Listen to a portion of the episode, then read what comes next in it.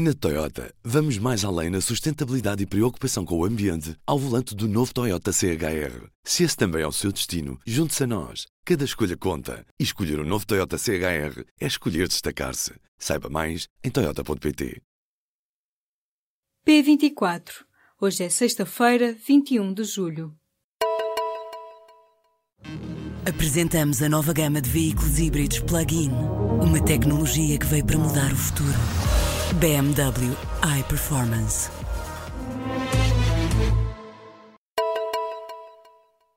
Três advogados e outras quatro pessoas com ligações à TAP foram acusadas pelo Ministério Público de corrupção, branqueamento de capitais e falsificação de documentos de acordo com o Correio da Manhã, Fernando Sobral, José Santos, Vítor Pinto e Pedro Pedroso são os altos quadros da TAP envolvidos neste processo. Segundo uma nota do Departamento Central de Investigação e Ação Penal, através de um esquema de prestação de serviços da TAP à Soner, foi possível colocar em Portugal elevados montantes em dinheiro. A empresa é uma subsidiária da Sonangol. A investigação apurou que a Soner pagou à TAP um valor superior a 25 milhões de euros sem que tenha sido realizada qualquer prestação de serviços. Ora, durante a investigação, o Ministério Público apreendeu nove imóveis, todos registados em nome de sociedades envolvidas no processo de branqueamento de capitais. Foram apreendidos ainda os saldos de 21 contas bancárias que estavam em nome de empresas de fachada envolvidas no esquema.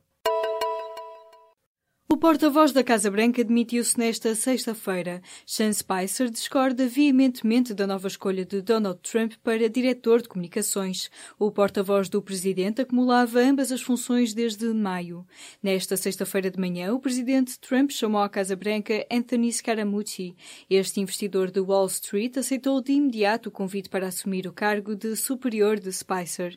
Já se esperava que esta nomeação fizesse subir as tensões junto de alguns dos principais membros membros da equipa de Trump. O chefe de gabinete, Reince Priebus, já teve duras divergências públicas com Scaramucci.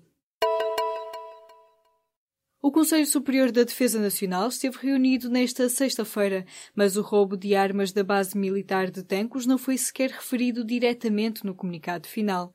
No último ponto, o documento afirma apenas que, no final, o Conselho teve oportunidade de analisar os recentes dados da situação política atinentes às Forças Armadas. Foi o primeiro encontro do Conselho Superior de Defesa Nacional depois do roubo de armas da base militar de Tancos. Na reunião de quase três horas, Marcelo Rebelo de Sousa trouxe à baila a questão de Pedrógão Grande. O encontro juntou à volta da mesa o Presidente da República, o Primeiro-Ministro e cinco ministros do Governo, chefias dos três ramos militares e representantes das regiões autónomas e do Parlamento. O Sistema Nacional de Controlo de Velocidade esteve planeado para o final de 2010, mas ficou depois acordado em contrato que estaria a funcionar totalmente nas estradas em janeiro deste ano, mas neste momento só 21 dos 30 radares estão em funcionamento. Se as penalizações previstas no contrato fossem aplicadas, o consórcio já devia mais de um milhão de euros. O Ministério da Administração Interna diz que os radares que ainda não estão em funcionamento não estão porque ainda não existe uma ligação à rede elétrica de baixa tensão e que por isso não podem ser atribuídas responsabilidades ao consórcio privado contratado apesar de no contrato a que o público teve acesso estar escrito que o consórcio é que tem a responsabilidade de ligar o sistema à energia elétrica. Caso fosse cumprido integralmente o contrato com o consórcio AISA, Tesis e Micotec, este consórcio devia ao Estado mais de 1 milhão e 260 mil euros. O secretário de Estado da Administração Interna disse a 3 de julho aos jornalistas que o sistema deve estar a funcionar em pleno no final do mês. A Federação Nacional de Professores está a ponderar fazer uma greve em outubro por causa daquilo que considera serem abusos nos horários dos professores. A informação foi avançada nesta sexta-feira pelo secretário-geral da FENPROF. Em conferência de imprensa, Mário Nogueira fez o balanço do ano letivo que terminou e apresentou a ação reivindicativa para o próximo ano. Para a FENPROF, o ano que agora acabou foi de estagnação e alerta que no próximo ano vai exigir muito mais ao Governo e ao Ministério da Educação para que se resolvam problemas e se valorize a educação e os seus profissionais. O presidente do Futebol Clube do Porto deu entrada nas urgências do Hospital de São João, no Porto, na madrugada desta sexta-feira. Jorge Nuno Pinto da Costa caiu de um lance de escadas. O dirigente esportivo de 79 anos está internado com três costelas partidas e uma contusão cerebral, encontrando-se no serviço de neurocirurgia sob vigilância. O estado de saúde não é considerado grave. O Reino Unido prepara-se para ter pela primeira vez uma mulher a presidir ao Supremo Tribunal de Justiça. O cargo mais importante da magistratura britânica vai ser ocupado por Brenda Hale, uma advogada e professora universitária que se especializou em direito da família. A notícia foi avançada pelo jornal The Times e deverá ser confirmada pelo governo britânico. Já em 2004, a baronesa Hale de Richmond tinha sido a primeira mulher e a primeira especialista em direito da família a entrar para o clube restrito de juízes do Supremo Supremo Tribunal. Com a nomeação de Brenda Hale, estão previstas outras três também para o Supremo. Um dos postos deverá ser ocupado por outra magistrada especializada em família. Se a notícia se confirmar, passará a haver duas mulheres entre os 12 juízes da mais alta instância de justiça britânica. Ainda não foi desta que a Comunidade de Países de Língua Portuguesa aprovou a proposta para a livre circulação de naturais dos novos Estados-membros. A proposta está a ser estudada pelo Brasil, depois de reafirmado pelo Conselho de Ministros da Comunidade o compromisso de facilitar a livre circulação dos naturais de língua portuguesa.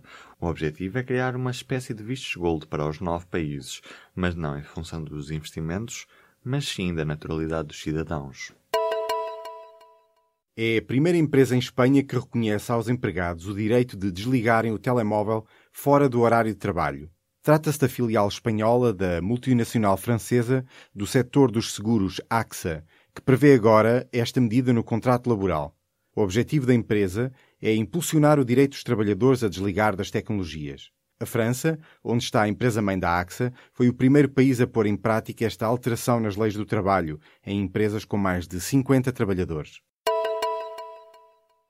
Um saco de pó lunar trazido por Neil Armstrong foi vendido esta semana por 1 milhão e 800 mil dólares, mas os lucros da venda desta mala, onde se lê exemplar de amostra lunar, não foram para a NASA. O volume pertencia desde 2015 a uma mulher apaixonada pelos mistérios do universo, que o comprou por menos de mil dólares num leilão. Enquanto as pedras lunares se tornaram tesouros nacionais, os pós que enchiam o saco de Neil Armstrong passaram despercebidos. Nancy Carlson quis então confirmar a veracidade do que se dizia estar no interior da mala. Submeteu o conteúdo a uma análise da própria Agência Espacial Americana, que confirmou a origem lunar. Ao aperceber-se do valor do material, a NASA tentou recuperá-lo por via legal, mas um tribunal americano considerou que Carlson era a legítima dona do saco. O leilão desta semana aconteceu 48 anos depois da primeira viagem do homem à Lua, a 20 de julho de 1969. O comprador não foi identificado publicamente, mas o valor da venda, que se ficou por cerca de 1 milhão e 500 mil euros, será investido em caridade e na criação de uma bolsa na Universidade do Norte do Michigan. Na Toyota, vamos mais além na sustentabilidade e preocupação com o ambiente ao volante do novo Toyota CHR. Se esse também é o seu destino, junte-se a nós. Cada escolha conta. E escolher o um novo Toyota CHR é escolher destacar-se. Saiba mais em Toyota.pt.